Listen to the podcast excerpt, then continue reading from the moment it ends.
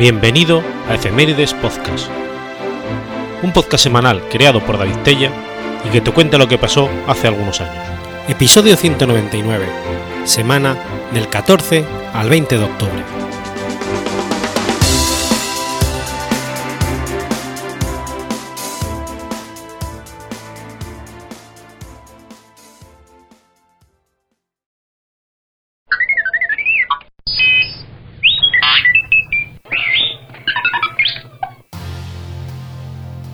14 de octubre de 1322.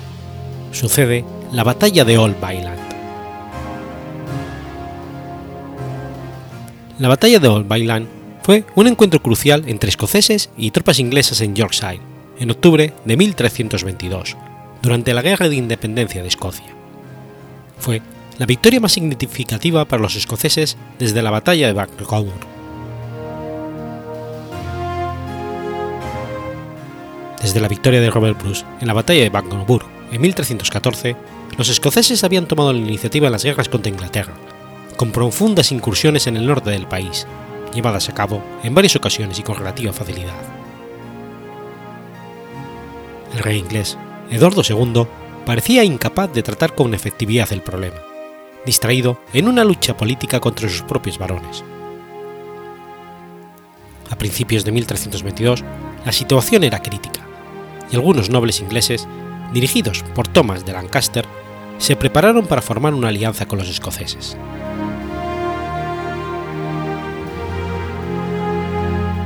Cuando la tregua de 1319 expiró en enero de 1322, James Douglas, Thomas Granthorpe, primer conde de Moray y Walter Soto llegaron con sus ejércitos a la frontera, en un ataque a gran escala desde el noroeste. Los tres comandantes realizaron saqueos en la región. Douglas en Hunter Ball, Moray en Darlington y Stewart en Richmond. Tomás de Lancaster, con su ejército en Pontefract, no hizo nada para detenerlos.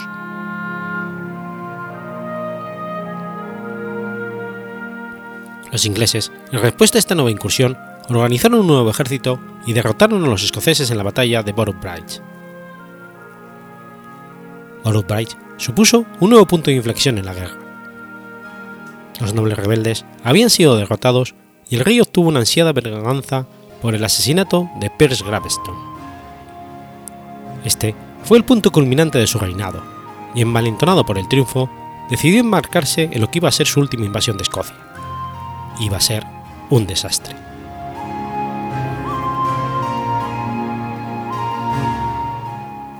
Rey Eduardo estaba listo para comenzar su avance a principios de agosto, aunque Bruce supo anteponerse a esta invasión. Se desplegó la misma táctica que William Wallace había llevado a cabo en 1298. Los cultivos fueron destruidos y el ganado eliminado. Pero a diferencia de 1298, el ejército escocés, escocés se retiró cruzando el río de Ford, más allá del alcance de los ingleses, aparte de la destrucción de la abadía de Holyrood, cerca de Edimburgo. La invasión no había logrado nada. Más grave aún, el efecto de la moral nacional de la retirada de un ejército hambriento y cansado era casi tan mala como la derrota de Magnaburg. Lo peor estaba por llegar, porque como siempre, la retirada de los ingleses fue aprovechada por Bruce para lanzar un ataque escocés. Bruce cruzó Solway desde el oeste, abriéndose paso hacia Yorkshire, con los que muchos soldados fueron reclutados en Argyllville y las islas. La audacia y la velocidad del ataque pronto expuso al rey inglés al peligro. Tras su regreso a Escocia, el rey había establecido su residencia en la abadía de Richbald con la reina Isabel. Los escoceses, en una incursión, se acercaron a la posición del rey. Todo lo que se imponía entre ambos era una fuerza inglesa bajo el mando del Juan de Bretaña, primer conde de Richmond, que había tomado posición entre Ribouch y Bailan. Para desalojarlo de su posición, en alto y bien defendida, Bruce usó la misma táctica que trajo la victoria en la primera batalla del paso de Brander. Moray y Douglas cargaron hacia arriba con un grupo de montañeses, escalando los acantilados que protegían el flanco inglés y atacaron desde la retaguardia. La resistencia se desmoronó y la batalla de Old Bailand se convirtió en una derrota. Richmond fue hecho prisionero, al igual que Enrique de Sally y otros nobles. Otros fueron asesinados en el momento. El rey Eduardo se vio obligado a huir de manera deshonrosa de Bros, con tanta prisa que sus pertenencias personales fueron dejadas atrás.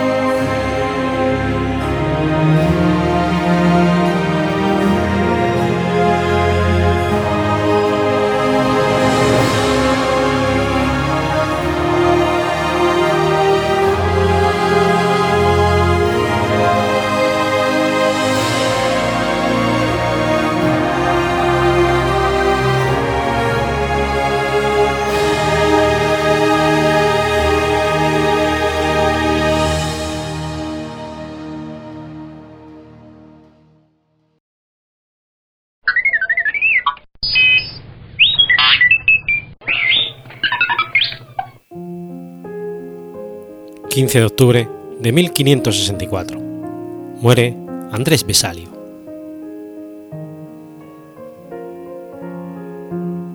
Andrés Besalio fue un, anatomista flamenco del siglo XVI, médico, investigador y profesor de ciencias. Sin ser natural de Flandes, su familia tenía raíces flamencas. Fue el autor de uno de los libros más influyentes sobre la anatomía humana, sobre la estructura del cuerpo humano. De origen germánico, pero nacido en Bruselas, donde su padre era boticario del emperador, estudió en su ciudad natal y en Lobania, completando luego sus estudios en París y Padua. Enseñó en Padua entre 1537 y 1543.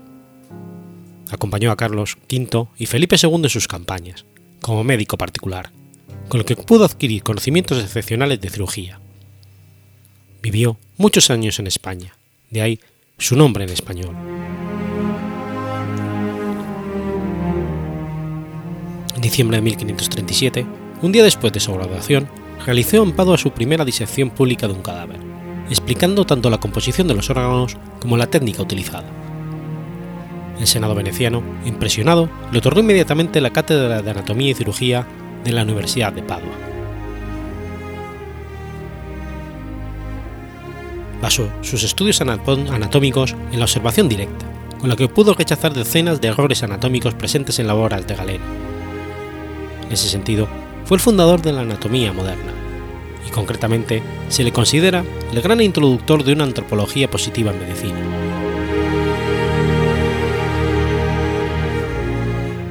En 1543, Vesalio publicó en Basilea su obra en siete volúmenes sobre la estructura del cuerpo humano, una innovadora obra de anatomía humana que dedicó a Carlos V. Aunque la autoría de las ilustraciones no está clara, se considera que es obra de varios autores, varios procedentes del taller de Tiziano y otros como Domenico, Compagnola o incluso el propio Vesalio. Pocas semanas después, publicó una edición comprendiada, para uso de estudiantes. Andrea Vesali Suori Dumani Corpus Fabrica Librorum Epitome, que dedicó al príncipe Felipe, hijo y heredero de Carlos V.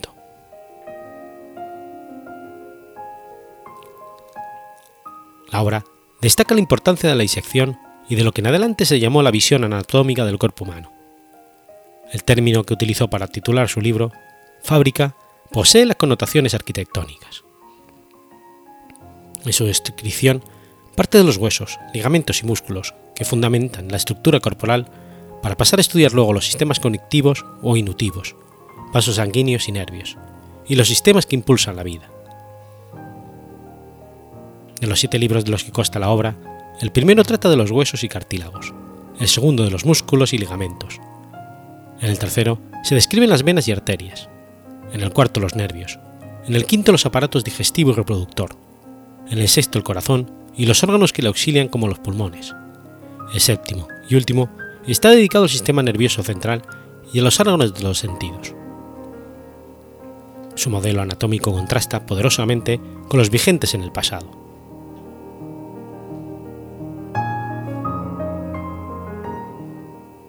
Además de realizar la primera descripción válida del efenoides, demostró que el esternón consta de tres partes y el sacro de cinco y describió cuidadosamente el vestíbulo en el interior del hueso temporal. Verificó las observaciones de Etienne acerca de las válvulas de las venas hepáticas, describió la vena a cigos y descubrió en el, feto el canal que comunica la vena umbilical y la vena cava inferior, llamando desde entonces ductus venosus. Describió también el aumento y sus conexiones con el estómago, el bazo y el colon. Ofreció las primeras nociones correctas sobre la estructura del pólipo y observó el pequeño tamaño de los apéndices vermiforme en los hombres. Dio las primeras descripciones válidas del mediatinismo y la pleura y la explicación más correcta de la anatomía del cerebro realizada hasta la fecha. Este libro lo pudo realizar gracias a la ayuda que le prestó un juez dándole cadáveres de asesinos.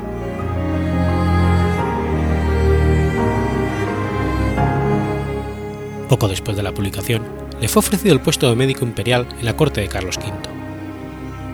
Informó al Senado de Venecia de que dejaba su puesto en Padua, lo que impulsó al duque Cosme I de Medici a intentar convencerle de que se trasladase a la Universidad de Pisa, oferta que Vesalio declinó.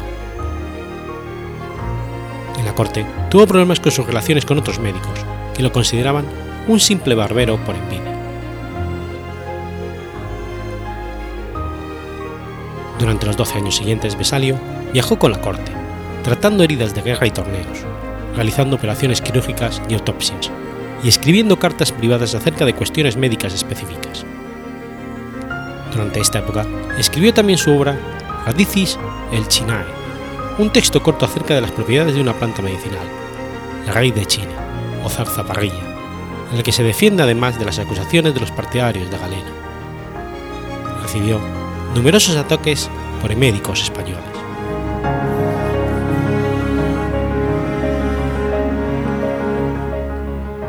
En 1555 publicó una reedición de su obra De Humani Corporis Fabrica. Tras la aplicación de Carlos V, continuó ejerciendo como médico de la corte de Felipe II, quien le recompensó con una pensión vitalicia y el nombramiento de conde palantino. En 1562 le practicó una trepanación al príncipe Carlos. Al final de su vida, en 1564, decidió hacer una peregrinación.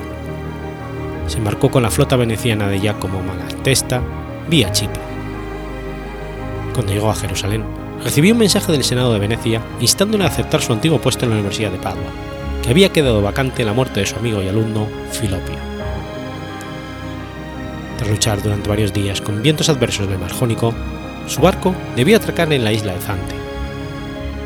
Allí murió poco después, cuando contaba escasamente 50 años.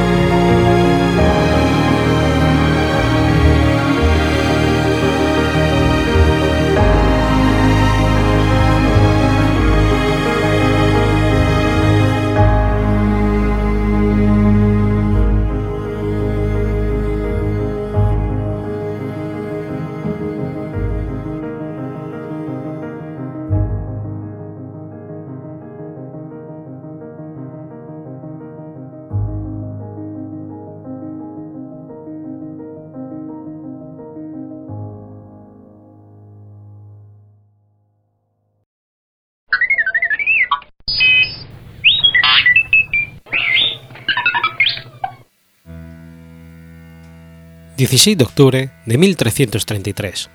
Muere Pietro Reinalducio.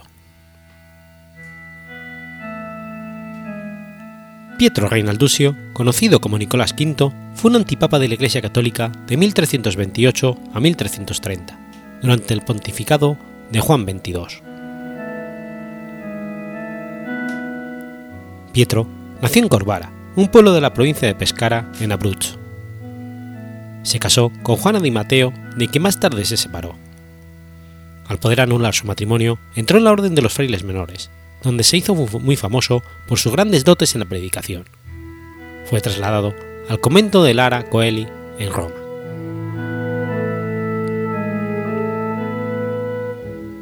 En 1323, Juan XXII había reclamado una especie de regencia sobre el trono alemán mientras no se solucionase una disputa entre los dos aspirantes al trono Luis de Baviera y Federico de Austria. Sin embargo, la mayoría de los príncipes electores eligieron a Luis, quien tomó el nombre del rey Luis IV el Hermoso de Austria. El Papa se negó a reconocer a Luis como rey, alegando que éste había asumido el título sin su confirmación, oponiéndose a coronarlo como emperador del Sacro Imperio y excomulgándolo en 1324. Como represalia, el rey Luis entró en Roma el 17 de enero de 1328 y se hizo coronar como emperador en el nombre del pueblo romano en la Basílica de San Pedro, de manos de un prefecto laico, Esciarra Colonna. Fue entonces cuando el emperador hizo declarar al Papa Juan XXII, que residía en Aviñón, como herético y luego hizo elegir como antipapa al franciscano Pietro Reinaldusio, mediante votaciones de una asamblea de sacerdotes y laicos. El antipapa fue coronado el 12 de mayo de 1328 en la Basílica de San Pedro, tomando el nombre de Nicolás V. Tras pasar cuatro meses en Roma, Nicolás se retiró a Viterbo, bajo la protección del emperador. A Nicolás V solo le rindieron la obediencia los más apasionados, partidarios de Luis en el imperio, entre ellos Guillermo de Ockham, Miguel de Cesena y Masilio de Padua, y algunos enemigos de Juan XXII en Sicilia. Con mucha dificultad, logró formar un nuevo grupo de cardenales y organizar la curia.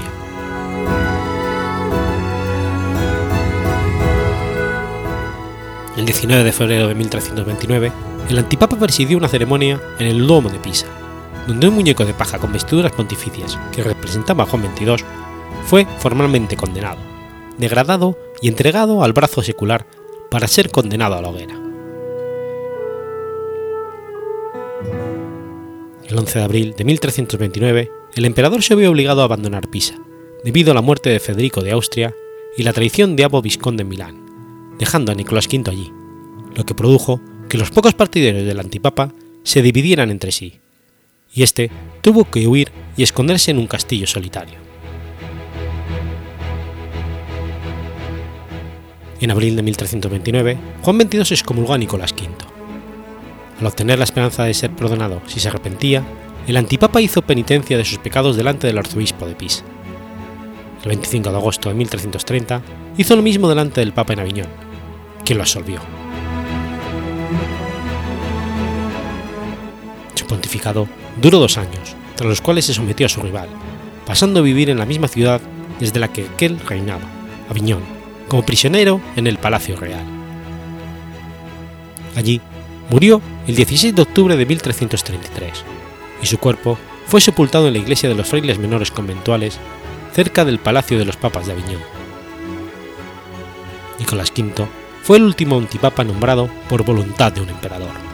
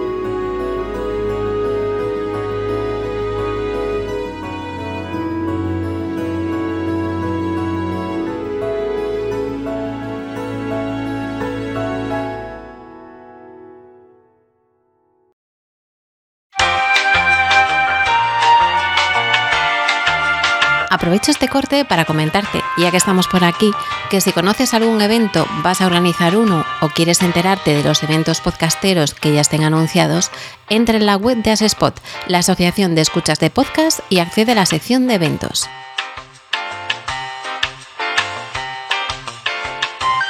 Si conoces alguno que se va a celebrar y no está allí, tienes una opción para enviar la información para incluirlo Y si quieres estar informado de estos futuros eventos, puedes exportarlos y añadirlos a tu calendario. Recuerda asespot.org barra eventos y ahora seguimos con la programación habitual.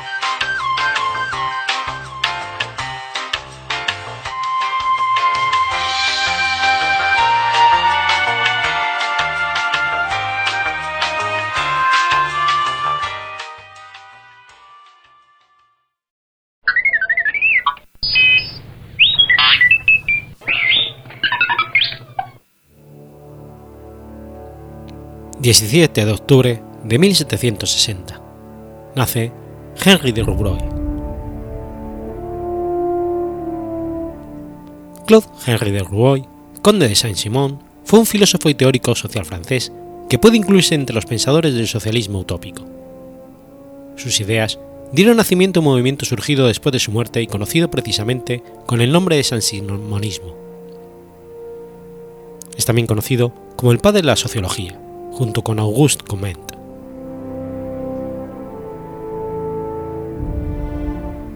El conde de Saint-Simon nació en París en 1760. Representó un prototipo del espíritu ilustrado creativo y visionario. Puede considerarse como el primer teórico de la sociedad industrial, lo que hizo que algunos le atribuyeran el título de fundador del socialismo francés, incluso de iniciador del socialismo.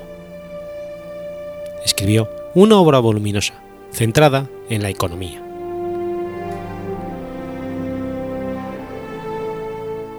Luchó a favor de la independencia de los Estados Unidos, por la libertad industrial de América, enrolándose con solo 17 años en el ejército al mando de Lafayette y pasó por diferentes niveles económicos a pesar de ser aristócrata.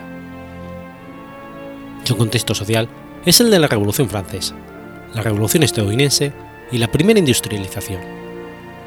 Recibió influencias de la Ilustración y del Romanticismo.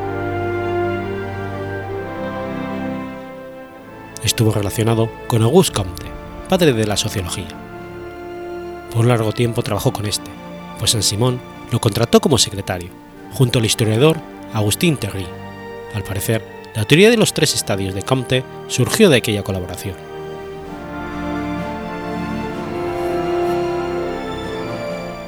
Es el autor más influyente sobre los primeros socialistas, así como también pesó en los románticos, en la sociología de Auguste Comte en Saint-Swan Mill e incluso en Luis Napoleón. También su eco llegó hasta Marx, pues este compartirá el optimismo científico y la fe en la tecnología.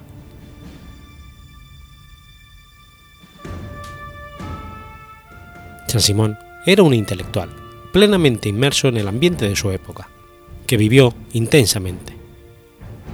Ya desde joven tenía conciencia de que llegaría a realizar grandes tareas en ayuda de la humanidad. Así, desde los 15 años ordenó a sus ayudantes de cámara que lo despertaran diciéndole, Levántese, señor conde, tiene usted grandes cosas que hacer. Engels llegó a decir que fue, junto con Hegel, la mente más enciclopédica de su época y que casi todas las ideas del socialismo posterior estaban contenidas en su obra. También el positivismo está en sus escritos. Pero aunque la necesidad del estudio científico de la sociedad, de la política y la moral fue proclamada a todos los vientos por Saint-Simon, sus propios escritos estuvieron totalmente alejados de la búsqueda científica tal y como ahora la entendemos.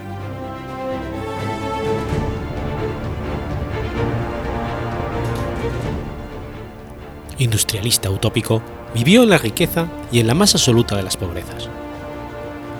En su opinión, los industriales, frente a los juristas y metafísicos, deberían ser los encargados de terminar realmente la Revolución Francesa, garantizando así la prosperidad de la agricultura, comercio e industria, en definitiva, de toda Francia. En cuanto al positivismo, todavía embrionario en aquella época, atraía a quien respetaba el método científico y buscaba una manera de promover el cambio social dentro del orden. Eso evitaría conflictos y la movilización de aliados incontrolables, reduciendo al mismo tiempo el contragolpe restauracionista.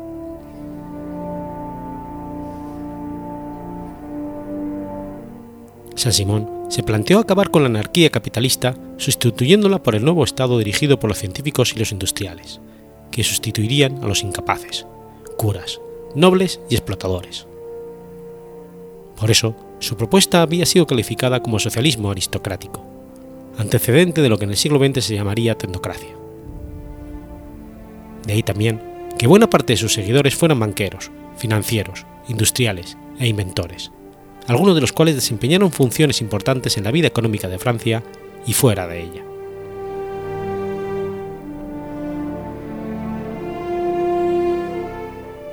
Para San Simón, el conflicto de clases fundamental de la sociedad de su tiempo no era el que enfrentaba la burguesía con el proletariado, como afirmaran otros socialistas quienes desarrollaran el marxismo, sino el que se oponía a los productores o tercera clase, que incluía tanto a los patronos como a los obreros, los que dirigían los trabajos productivos y los que los realizaban, con los ociosos, improductivos, que no contribuían en nada a la riqueza y el bienestar económico de la nación, y entre los que se encontraban, en primer lugar, los miembros del clero y de la nobleza.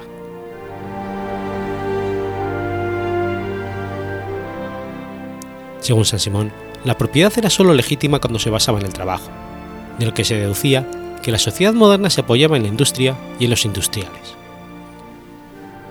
Entre 1816 y 1819 publicó con la colaboración de Auguste Comte el periódico L'Illustré, cuyo lema era todo por la industria, todo para ella porque como se decía en uno de sus números, la industria es la única garantía de la existencia de la sociedad, la fuente única de todas sus riquezas y de toda su prosperidad.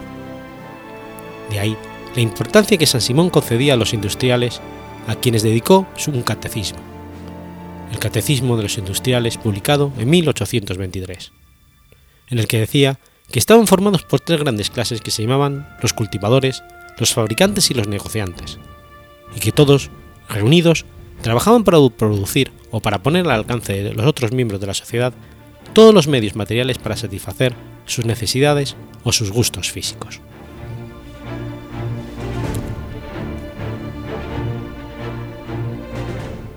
Para completar su proyecto, propuso en la reorganización de la sociedad europea una obra escrita en colaboración con Agustín Thierry, la formación de una federación de los países europeos que hicieran progresar las artes de la paz, es decir, la ciencia y la industria, los instrumentos del progreso económico y social.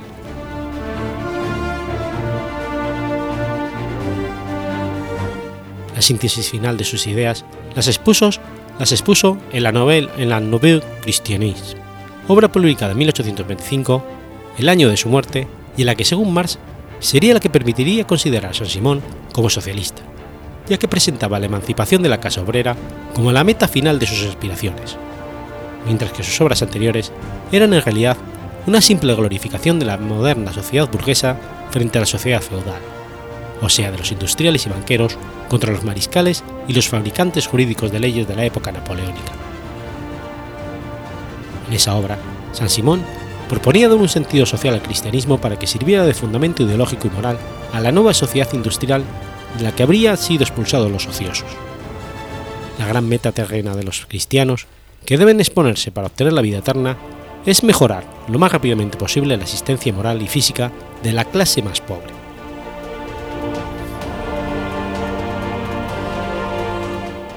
San Simón, uno de los primeros en estudiar la industrialización, la ve positivamente y cree que puede traer un nuevo modelo social. La función del Estado sería precisamente la de facilitar esta transformación. Debe existir la propiedad privada, pero solo si ésta es merecida por eso defiende la abolición del derecho a la herencia. Murió en París el 19 de mayo de 1825, a la edad de 64 años.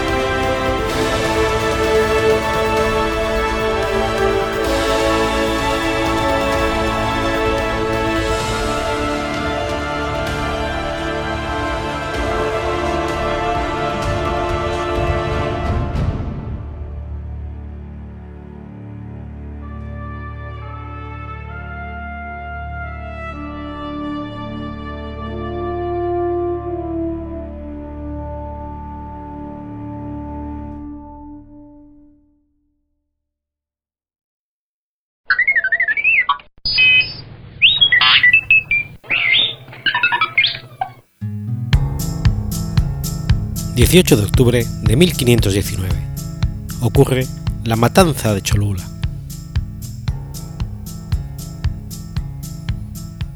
La matanza de Cholula fue un ataque realizado por las fuerzas militares del conquistador español Hernán Cortés en su trayectoria en la Ciudad de México Tenochtitlán en 1519. De acuerdo con los cronistas y con el propio Hernán Cortés, se trató, se trató de una acción preventiva y en represalia la sospecha de una emboscada dentro de la ciudad de Cholula donde habían sido recibidos. El resultado fue la muerte de 5.000 o 6.000 cholutecas, en su mayoría civiles, desarmados, en un periodo no mayor a seis horas. Los cholultecas habían sido fieles tributarios de los mexicas, después de la acción militar, y el apoyo de otras ciudades-estado del Valle de México a las fuerzas españolas. Se volvieron aliados de los conquistadores españoles.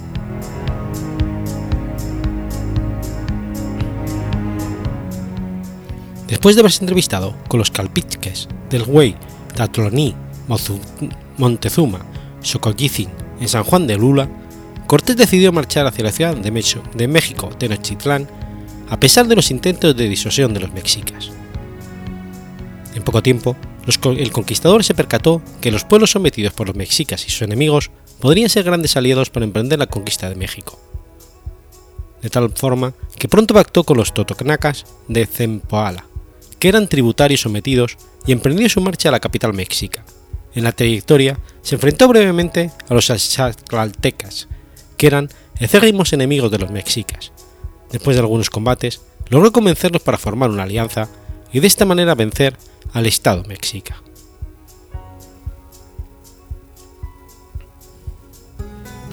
Estando reunidos Cortés y los gobernantes de Chalcala, llegaron mensajeros de Montezuma con grandes regalos de oro y bellas mantas ornamentadas con finos plumajes, para convencer a los españoles de desplazarse a Cholula, ciudad tributaria de los mexicas, donde podrían ser hospedados bajo la protección de Huey Tronay. La intención velada de Montezuma era evitar a toda costa la posible alianza de españoles y tachaltecas. Fue demasiado tarde. Cortés ya había pactado firmemente con los gobernantes tachaltecas Chionetlán Huehue, el Viejo, Maxicacín, Ciclapopaquín, Hueyolacín y algunos otros que incluso habían sido bautizados a la fe cristiana y habían regalado mujeres a los españoles como símbolo de amistad. Los chazaltecas, que eran enemigos de chocultecas y mexicas, enviaron un embajador de paz llamado Patalgoacín, que tenía como misión entrevistarse con los jefes chocultecas y pedirles que enviaran a su vez embajadores para reunirse a dialogar con Cortés. Normalmente, este tipo de embajadores eran honrados y respetados, pero en esa ocasión los chozultecas desollaron el rostro de Palzuacín y sus manos hasta los codos, como una respuesta negativa a la petición. Indignados, los tachaltecas pidieron venganza a Cortés.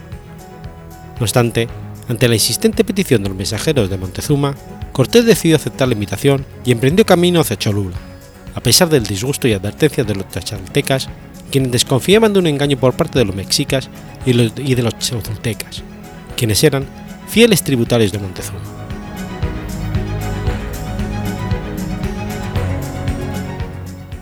Pedro de Alvarado y Bernardino Vázquez de Tapia habían sido designados en una misión de avanzada hacia, hacia Tenochtitlán, para reconocer el terreno e investigar la mejor ruta a la ciudad.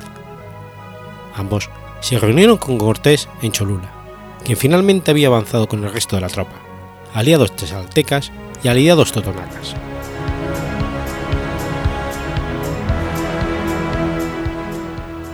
Una pequeña comitiva chozulteca salió a recibir a las fuerzas de Cortés, Después de presentar los acostumbrados regalos, se excusaron con Cortés por no haber asistido a Chaltácala, debido a la rivalidad existente con dicho pueblo. Por la misma razón, dieron la bienvenida a los españoles y totonacas, pero pidieron que los chasaltecas no entraran en la ciudad. Cortés actuó de forma política y comprendiendo la petición de los chozultecas, ordenó a los tachaltecas acampar fuera de la ciudad solamente los españoles, totonacas y unos pocos tamenes entraron a Cholula entre la mirada de expectación de sus habitantes. Cortés describió el sitio como una bellísima gran ciudad, similar a Venecia, con más de 20.000 casas y 365 templos en su segunda carta de relación dirigida a Carlos I de España. De acuerdo a la crónica de Díaz del Castillo, Montezuma había enviado un escuadrón de 20.000 guerreros mexicas a las proximidades de la ciudad para realizar una emboscada. La ciudad de Cholula era devota del dios Quetzalcoatl y se suponía que los cholultecas tomarían por sorpresa a una veintena de españoles para sacrificarlos en el Teocalli, o templo previamente, de acuerdo a los rituales de guerra. Estos planes fueron revelados indiscretamente por una mujer anciana, Amalincín, de quien pretendía ser su suegra. Malincín informó inmediatamente a Cortés de la situación. Durante dos días, los cholultecas se mostraron hospitalarios con los españoles, a quienes además de hospedaje preveyeron de alimentación. Pero el tercer día, los jefes cholultecas parecían rehuir del contacto de los europeos. Por otra parte, los totonacas avisaron a Cortés que habían detectado hoyos disimulados en las calles de la ciudad que pretendía servir de trampa a los caballos, y que se habían percatado del sacrificio de algunos niños a los dioses de la guerra, lo cual era un ritual acostumbrado que siempre precedía inequívocamente el inicio de las acciones bélicas.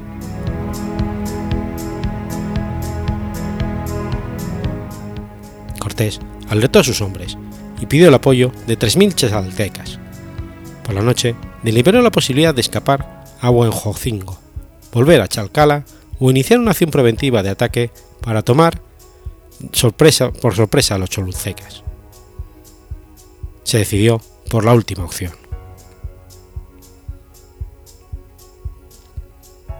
A la mañana siguiente, Cortés le dijo a los gobernantes y sacerdotes cholultecas que estaba enterado del complot y los puso bajo arresto. Después se disparó un tiro de escopeta al aire, lo cual fue la señal para el inicio de las hostilidades.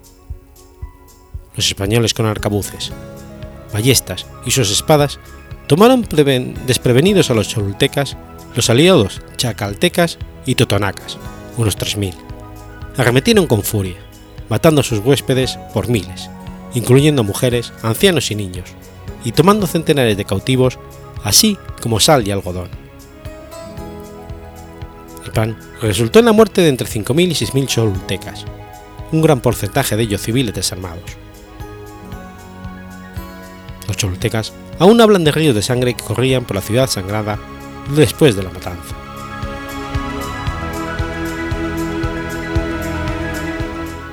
Los supervivientes pidieron clemencia a Cortés, explicando que cumplían órdenes de los mexicas. De esta forma, las hostilidades cesaron. Cortés se reunió con los dirigentes que habían sobrevivido y pactó con ellos. Les pidió dejar de realizar sacrificios humanos y actos de canibalismo, así como dejar su religión para convertirlos al cristianismo, comenzando así la subyugación de los naturales. Al principio, rehusaron la idea de destruir a sus ídolos, pero finalmente se convirtieron en aliados de los españoles. Los prisioneros capturados por los aztecas fueron puestos en libertad. Cinco días más tarde, la ciudad regresó a su actividad normal como si nada hubiera sucedido. Los 20.000 guerreros mexicas nunca asistieron al lugar, ni tuvieron contacto con los españoles durante el resto de la trayectoria hacia Tenochtitlán. Los cholultecas, que pactaron con Cortés, recibieron tierras y mandos, y la población quedó dividida entre los mandos de San Pedro y San Andrés Cholula, que eran poblaciones con pleitos ancestrales.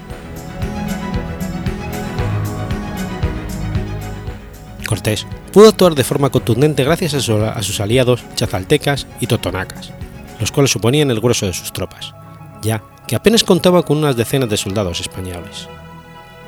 Cortés justificó la acción entre los embajadores de Montezuma debido al cambio de bando de los cholultecas, a quienes se acusó de traidores contra los que tuvo que tomar represalias, al descubrir la emboscada pretendida. Desde Tenochtitlán, Montezuma siguió enviando mensajeros con valiosos regalos de oro con la intención de disuadir el avance de los españoles, lo cual solo fue un aliciente para despertar la ambición entre ellos.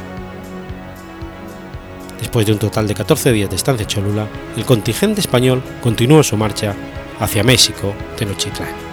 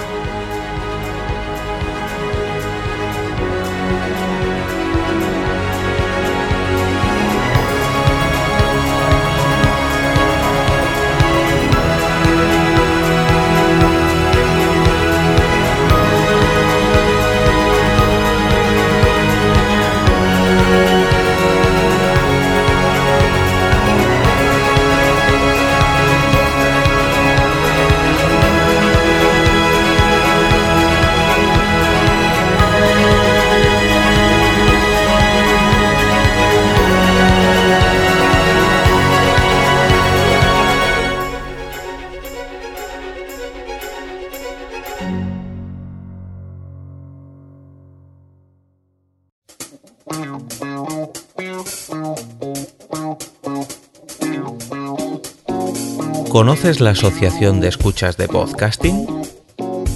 Asespod es el primer lugar de encuentro para todas aquellas personas que escuchan este formato de audio.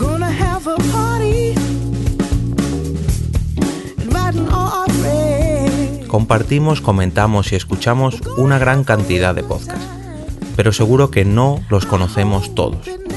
Nos falta este que estás escuchando ahora mismo.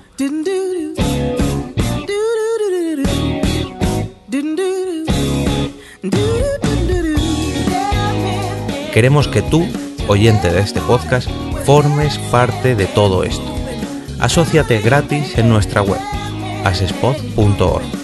Búscanos en las redes sociales, Twitter, Facebook y Google ⁇ Recuerda, asespod.org.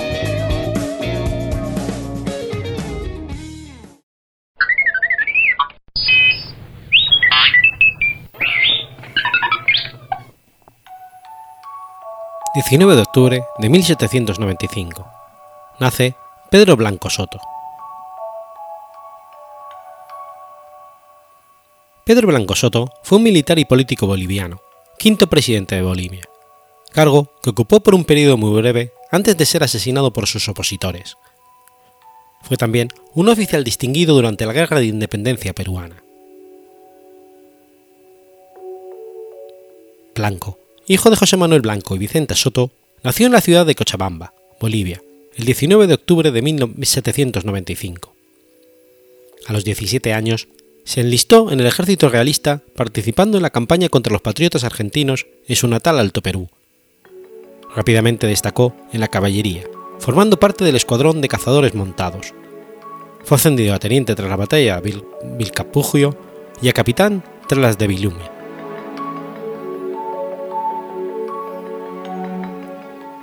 Con el desembarco de la expedición libertadora de San Martín, el escuadrón en que servía el capitán Blanco fue desplazado al Bajo Perú.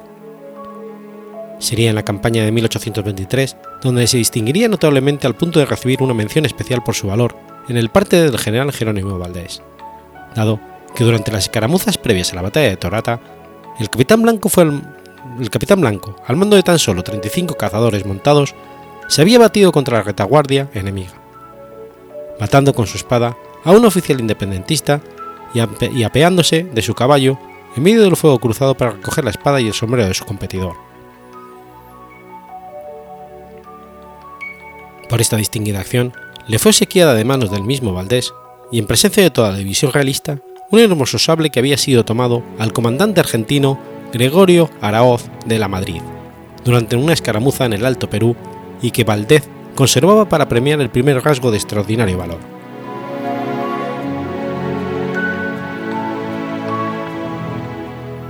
A pesar de su prometedora carrera en el ejército real, como muchos otros oficiales americanos, desertó al bando independentista, siendo que pocos días después militaba ya en el ejército patriota, combatiendo el resto de la campaña al ejército en el que hasta entonces había servido, y en el que aún formaba un, un hermano suyo como ayudante de órdenes del brigadier Valdés. Incorporado al ejército peruano, hizo la segunda campaña de intermedios al mando del general Andrés de Santa Cruz, encontrándose en la batalla de Cepita con la que Santa Cruz fue nombrado mariscal, cuando el general Santa Cruz se replegó en derrota del Alto Perú y dirigió una partida de soldados dispersos que se unieron al ejército del caudillo patriota José Miguel Lanza, para combatir a sus órdenes en Alzuri, contra las fuerzas del general Olañeta, donde a pesar de su valor fueron derrotados por las mejores pretechadas tropas realistas. Tras esta acción, retornó a Lima para unirse al Ejército Unido de Bolívar, siendo nombrado comandante del tercer escuadrón de húsares del Perú, que por su brava participación en la batalla de Junín, en la que el comandante Soto fue reconocido por su valor en el parte oficial, fueron renombrados por el Libertador como húsares de Junín, y que hoy constituyen la Guardia Presidencial del Perú. Finalmente, combatiría también en la decisiva batalla de Ayacucho, en la cual resultó gravemente herido al punto de que creyendo segura su muerte, dijo al general José de la, de la Mar, jefe de su división, cuando fue a verle, lo siguiente. General, muero, pero tengo la satisfacción de sellar con mi sangre la libertad de mi patria. Según las memorias del coronel Manuel Antonio López, el comandante Soto estuvo entre los más de 50 oficiales, principalmente peruanos, que vísperas de la batalla final se reunieron en el campo de Ayacucho para saludar y despedirse de sus familiares y amigos que militan en el ejército real, en el que su hermano mandaba un cuerpo de la caballería española. Su herida fue debidamente atendida, y una vez restablecido pasó al Alto Perú donde Bolívar, separando al Alto Perú del Bajo Perú, acababa de crear la República de Bolívar, con el rango de general Pedro Santo, entró al servicio del ejército de su patria natal. El gobierno presidido por José Antonio Sucre mantenía en el país una numerosa división colombiana, lo que unido a un gobierno bolivariano creó el descontento de un sector de la población y del ejército boliviano. Las mismas tropas colombianas acabaron por sublevarse contra la autoridad de Sucre, quien resultó herido al tratar de sofocar un motín en Chuquisaca. Bajo esta situación de conmoción interna, se produjo la invasión del ejército peruano al mando de Agustín Gamarra, cuyo objetivo era forzar la salida de las tropas colombianas de Bolivia, dado que constituían una amenaza para el Perú, que por su rechazo a la presidencia vitalicia de Bolívar y problemas limítrofes con la Gran Colombia, se encontraban a puertas de una guerra con ese país.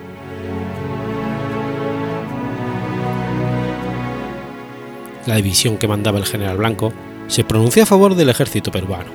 El 31 de mayo, la que mandaba el general Brown le atacó en Potosí, pero fue rechazada.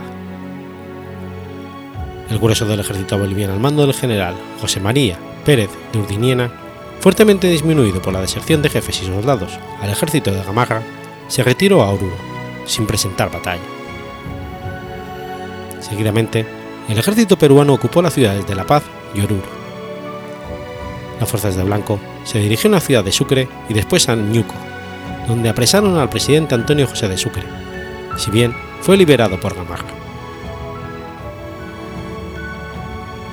El 6 de julio de 1828 se firmó el Tratado de Piquiza. En el tratado se combinó la salida de las tropas colombianas por el puerto de Arica, en transportes que proporcionaría el gobierno de Perú, cuyas tropas se retiraron también en septiembre de ese mismo año. Se estableció en el Tratado de Piquiza la convocatoria a una asamblea constituyente, la misma que se reunió el 16 de diciembre y designó presidente provisional de Bolivia al general Pedro Blanco, quien tomó posesión del cargo el 26 de diciembre de 1828. Las medidas adoptadas por su nuevo gobierno no fueron del agrado de la Copa Militar Boliviana, en especial la encabezada por el coronel José Vallivian, que cinco días después depuso a Blanco, quien con el brazo en cabestrillo fue trasladado prisionero al convento de la Recoleta, donde sería asesinado por la guardia que lo custodiaba en el 1 de enero de 1829. Pedro Blanco pasó la historia de Bolivia como el presidente boliviano que gobernó solo seis días, siendo su gobierno el más corto de todos los presidentes.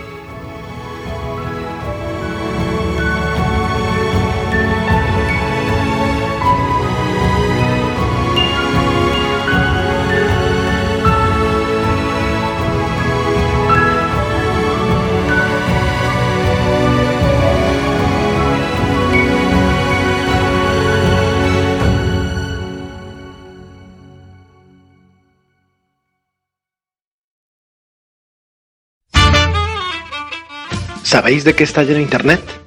No, de eso no, guarros. Internet está lleno de podcasts. Pero como las trufas en el bosque, a los podcasts hay que encontrarlos y a veces no es nada fácil. Para lo primero, contamos con cerdos con muy buen olfato. Para lo segundo, contamos con Agustín, Verdugo 789, que tiene muy buen oído y luego nos lo cuenta todo en su podcast sobre podcast. No soy un troll.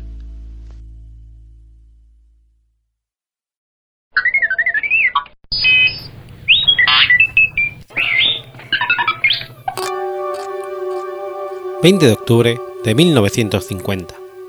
...nace Tom Petty.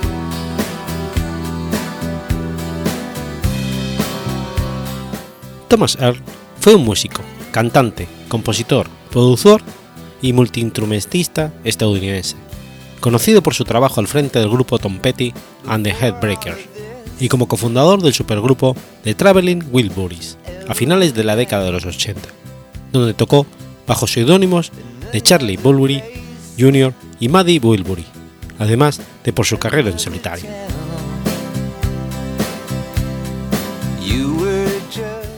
Tom Petty no tenía aspiraciones musicales hasta que Elvis Presley visitó su ciudad natal. En una entrevista de 2006 en el programa Fresh Air de la National Public Radio, Petty dijo que él sabía que quería estar en una banda en cuanto vio a The Beatles y Ed Sullivan en el Ed Sullivan Show. Tras trabajar con sus primeros grupos, The Sound Wonders, The Epics y Mood Crotch, comenzó su carrera discográfica como Tom Petty and the Headbreakers, con un álbum titulado como La Banda y publicado en 1976. El álbum tardó un año en tener éxito en su país natal. Un año después, la canción Breakdown fue relanzada en las radios y se convirtió en un éxito del top 40 después de que se supiese que la banda estaba siendo muy bien recibida en Inglaterra.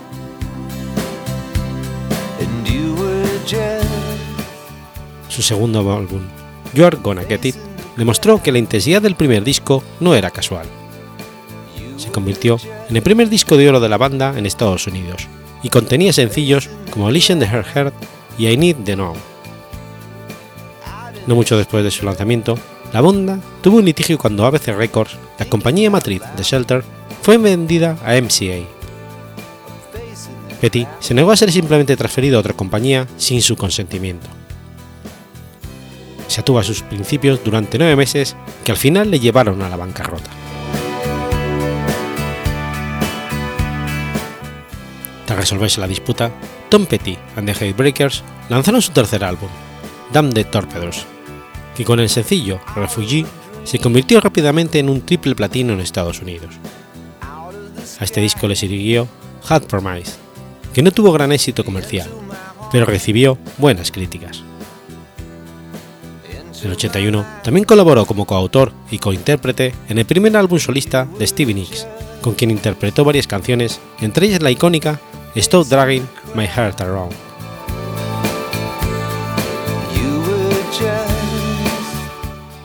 En su quinto álbum, Lone After Dark, el bajista Ron Blair fue reemplazado por Howie Stein, con lo que se completó la formación final de Headbreakers. Sin embargo, Tom Petty tenía problemas para manejar el estrés y el éxito, así que decidió reducir el ritmo de trabajo. En su disco de regreso, Southern Athens, Tom Petty y The Heartbreakers volvieron donde lo habían dejado. El disco tuvo sus problemas. Petty, en un momento de frustración del proceso de mezclas, pegó un puñetazo a la pared y se rompió su mano izquierda. El incluye el exitoso sencillo Don't Come Around Here No More, producido por David Stewart.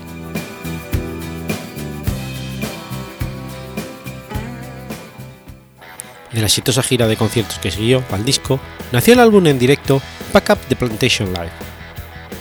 Las capacidades de la banda en directo fueron puestas en prueba cuando Bob Dylan invitó a Tom Petty y The Headbreakers a unirse a él en su gira True Confession por los Estados Unidos, Australia, Japón y Europa. En el 87, el grupo lanzó Meet Me Up, un disco de estudio hecho para sonar como un disco en directo, con una técnica tomada de Bob Dylan. Petty también apareció en varios episodios de East Gary Sanders Show, haciendo de sí mismo como uno de los vecinos de Gary Sanders. En el 89, Petty lanzó Full Moon Forever. Aunque nominalmente era un proyecto en solitario, otros miembros de Headbreakers y algunos músicos muy conocidos participaron en la grabación. Mike Campbell coprodujo el disco con Petty y Jeff Lynne.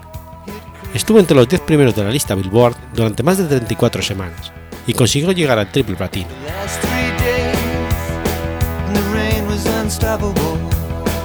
Antes de Full Moon Forever, Line y Petty habían trabajado juntos en la banda de estrellas Traveling Wilburys, que también contaba con Bob Dylan, George Harrison y Roy Orbison. Traveling Wilburys comenzaron como una broma para grabar una cara B de un sencillo de George Harrison, pero la canción Handle with Care tuvo tanto éxito que el grupo decidió grabar un disco completo. La repentina muerte de Roy Orbison ensombreció el éxito y poco tiempo después, Del Shannon, con quien el resto de los Wilburys pensaban como reemplazo, se suicidó. Se lanzó un segundo disco de los Wilburys, llamado misteriosamente Traveling Wilburys Volume 3, pero no estuvo a la altura de las expectativas. Petty se volvió a juntar con los Headbreakers para su siguiente álbum, Into the Great Wide Open. Producido de nuevo por Jeff Light, incluye los éxitos Learning to Fly, cuyo vídeo es protagonizado por Johnny Depp. En 1994, Petty lanzó su segundo disco en solitario, With Flowers, que también tuvo canciones de éxito como You Don't Know How It Feels. Petty recibió 10 nominaciones a los premios Grammy desde 1981. Ese año recibió su primera nominación por su colaboración con Stevie Nicks, Stop Dragging My Head Around, en la categoría de Mejor Actuación de Rock realizada por un dúo o grupo con voz. Petty consiguió un premio Grammy en el 89 en la misma categoría por sus trabajos con los Traveling Wilburys. En el 94 recibió otros dos premios Grammy, Mejor Interpretación Vocal Masculina y Álbum Mejor Producido.